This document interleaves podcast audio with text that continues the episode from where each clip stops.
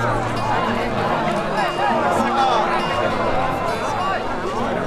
ェリシモラジオ。背景おちょこ様。皆さんこんにちは。チョコレートバイヤーミリです。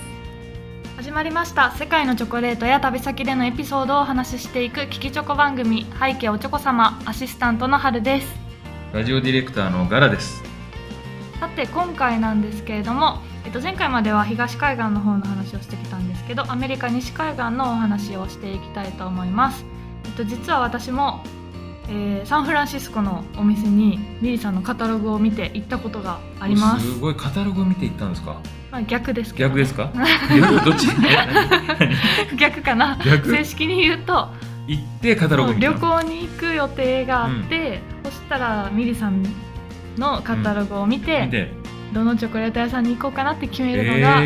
楽しみやったんです、いやいやほんまでもね最近ね、うんあのよくこのカタうちのカタログを持って、はいえっ、と店に来るってみんな喜んでますガイドブックじゃないですか。めっちゃ、うんあのみようけあそうあのフランスの田舎町までねみんな来てくれて、うんあのすごい喜んショコラティエもね喜んでくれてます。えこれ地図載ってないですよね。地図は載ってないですけど まあ便利な時代なので、はい。Google でね。Google でわかりまうすん Google 見れない人もねいますけど。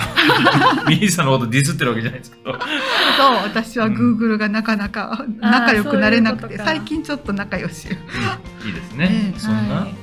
サンフランシスコのおええ店の話からになりますかね。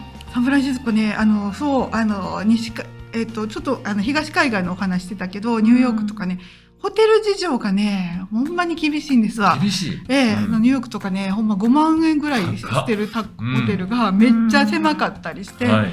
え西海岸来たらホッとするちょっと広いんですよ。あ広いんですね。ああ、うんでなんかねあのあアメリカのホテルの特徴やったらめったらコンセント多い。コンセント？うん部屋の中に？コンセントが多くて、出張族には本当に嬉しくて。うんあとにかくねコンセントヨーロッパとか、うん。本当にね古いとこ少なくて。これどうやって刺したらええねんっていう廊下のとは端っことかね不思議なとこにあったりするんだけど、あの西海岸のね、うん。ホテルはどこもめっちゃあのうちらにとって快適。うん。なるほど。へなえ広いしね、うん。あの値段もねそあのそんなにびっくりしないし、うん。だから私西海岸の出張はね、ちょっとホッとする。ほっとする。ホッとする。それで、ホホッとするッとする。あの、グッドマーク作ってますけど手で。あのアメリカの方あのこうちょ若干ビジネスライクなところもあって、はいうんでもスーパー職人さんだとまあ口説くのも大変なんだけど、うんまあ、割と会ってくれる自自体でもう OK っていう感じでものすごくね実はね西海岸の仕事はやりやすいんですわ。えーで特にサンフランシスコとかはもう、えっと、ある意味都会だしあのすごいお話がトントン拍子に進むことがうん。割と多くてあのであの特にねえ西海岸とかは、えーなんか意識高い系の人たちが多いんですよ。えーシアトルとかね、ポートランドとかね、うん。もちろんサンフランシスコもそうなんだけど、はい。えーオーガニックとか、うんヘルシヘルシー。ー大好きみんななんか知らんけどヨガやってるって感じ？そうなんですか。あもうなんか知らんけど、あとヨヨガとんランニングをやってるってイメージああ、イメージある。うんなんかよくなんか映画のシーンとかね。ね、うんでなんかオーガニックの、えーレストランがいっぱいあってってうんいう感じなんですよ。でえっ、とそのあのアメリカの人ってすごく勉強熱心っていう話をしたけど、はい。もちろん西海岸でもとっても、えー勉強熱心で、うん。であの個人店もいろいろあるんだけど、はい。中型店舗も割と多いですね、うん。あの割と大手でなんて56店お店を持ってるっていうのは、うん。私たちのあの私のローカルチョコレートの意味の中ではやや大手なんですけど1店舗しかないっていうところと、はい。そういうところがあったりして、で、えー西海岸でねあの、まあえっとリキューティっていうチョコレートがあって、ー。ここはね、えー私のねもう宝物チョコレートで、あのサンフランシスコのね、えー一番観光のメインのところに、うんえーあのフェリー乗り場っていうところがあるんですよ。その名もフェリー乗り場。まんまフェリー乗り場。フェリー乗り場なんですか？ええね。名前ついてないです。フェリー乗り場っていう名前なですなんんかいっぱいこう取っ手があってう、ん。ねあ、そうなんですね。船着き場みたい。なんか、まあ、商業施設みたいになってたりとか、うんまあ、。今からお話しするねそう。なんかじゃあみんなそのフェリーに乗ってどっか行くんですね。うん、あちこち行ったりするねんけど、そのこうターミナルみたいなところあ、あが、ね。うんそこにあのそのシーフードの美味しい店とか、オーガニックなおしゃれな店とか、うんあとねえっとねざ食材屋さんうんはい。とかであの八百屋さんとかあってんちょっとテンション上がるんですよ、あそこ。へーでみんながそこに行くんだけど、うんそこで飛び込みで見つけたんですよ。飛び込みで？えうんえ、でたまたまサンフランシスコ一軒商談があって、はい。あのそれもねあとうん。ニューヨークから、うん。えーニューヨークのファンシーフードショーで知り合って、サンフランシスコに店あるから行ってくれって言われて、サンフランシスコに行って、うん。でその店に行ったら帰るつもりやった時に、うんそのメインのフェリー乗り場に行ったら、はい。ひときわおしゃれなうん。黒い真っ黒の店があって、へでもうパッケージもめっちゃおしゃれで、あのアメリカ独特のリボンの大きさとかがあって、うん。うん。でこれはってすぐ連絡して、うんあのお話がつけれたのが、うんえリキューティーなんです。リキューティー。でそこはね、えっとあのお店はそのメインのところにあるんだけど、アトリエはちょっと外れた、はい。えー倉庫にあるんですよ。倉庫でアトリエね、うんでねそこが、えっとほんまにあの、まあ、神戸は私たち今あの、えー倉庫街みたいなところに、まあ、あのオフィスがあるんで前に今ね、えー住友倉庫があるんだ。けどあこんな感じ。あ、そんなこんな感じ。ほんまに倉庫なんですよ。ででここはどうなってるかと中が。みんなアーティストのもうサンフランシスコってアートの街で、はい。若手アーティストがうん。全部アトリエにその区切ってるんですね。えー、かっこいい。廊下に巨大なオブジェの途中の作品があったり、うん。これどこでチョコレート作ってるの、うんっていうと、うん。ポツッとあのリキューティーだけうん。チョコレート屋さんがアトリエで入っていて、うん。で中に入ったら地元のアーティストとコラボしたうん。アートペインティングとか、うん。チョコレートで手形を押し手形よ、うん。なんかお相撲さんみたいな手形わかる、は 赤いやつな？はい。あれをなんかねチョコレートでアートしてたり、い。うん。もう本当にねアーティスアーティスティックなチョコレートを作ってるんだけど、うん。普通そう思ったら、うん。こう表見た目だけのこう味はね、ねって思うでしょ？うん。もうそれがねその味わいたるや。え？もう地元のねハーブとか、うん地元の素材を使って、うん。ほとんどねビターチョコレートなんですけど、はい。ちょっとね賞味期限が短いぐらいフレッシュなものが多くて、そうなんですね。そうなんです。まあこだわりが素晴らしい。えー、すごい。これもねちょっとおたこございますね、うん。ちょっとねアメリカ今たこおたこございますもね。いつもねこれうわーって思うんやけど、はい。見積もり来た時にうーんって思うね。んけど、うん。それはちょっとアメリカねやっぱりね物価が高いんですよ。ああでもねその価値があるぐらい。あるん。ですねえ。であのサンフランシスコでしかお店がなくて、うん。なぜか日本ではこのねあのちょっと自慢しちゃうけど、はい。あのうちだけでしか販売してなくて。そうなんですよ。そうなんです、えー、素晴らしいチョコレートですね。えであともう一個、うん。まあ、サンフランシスコに旅行に行くとすると、あの有名なチョコレート。これはめっちゃ有名なチョコレートがあって、はい。あのこれは皆さん買えますので、はいえーとええはい。あスーパーとかのそうなんですね。リキューティーはうちでしか買えないけど、はいあのもう一個買えるチョコレートのお話をすると、はい。ギラデリというのがあります。ギラデリ。うんうんこれはえっ、とねこれもね超大手で、はい。えっ、とまあ、えーハーシーズと M&M が子供向けだったとすると、えーギラデリはね若干大人向けなんですビターなんですよ。うん。で、えっとその巨大なレンガ造りのはい。工場があって、はい。えー作り方も見せている見学コースになっていてほあのサンフランシスコのもうあのネットで検索したら、はい観光ルートの中に入ってるぐらいうん巨大な、ど。超メジャー級なんですね。そうなんですよツアーとかもへーツアーとかもある。ありますあるんですね。うん食べたことあるか。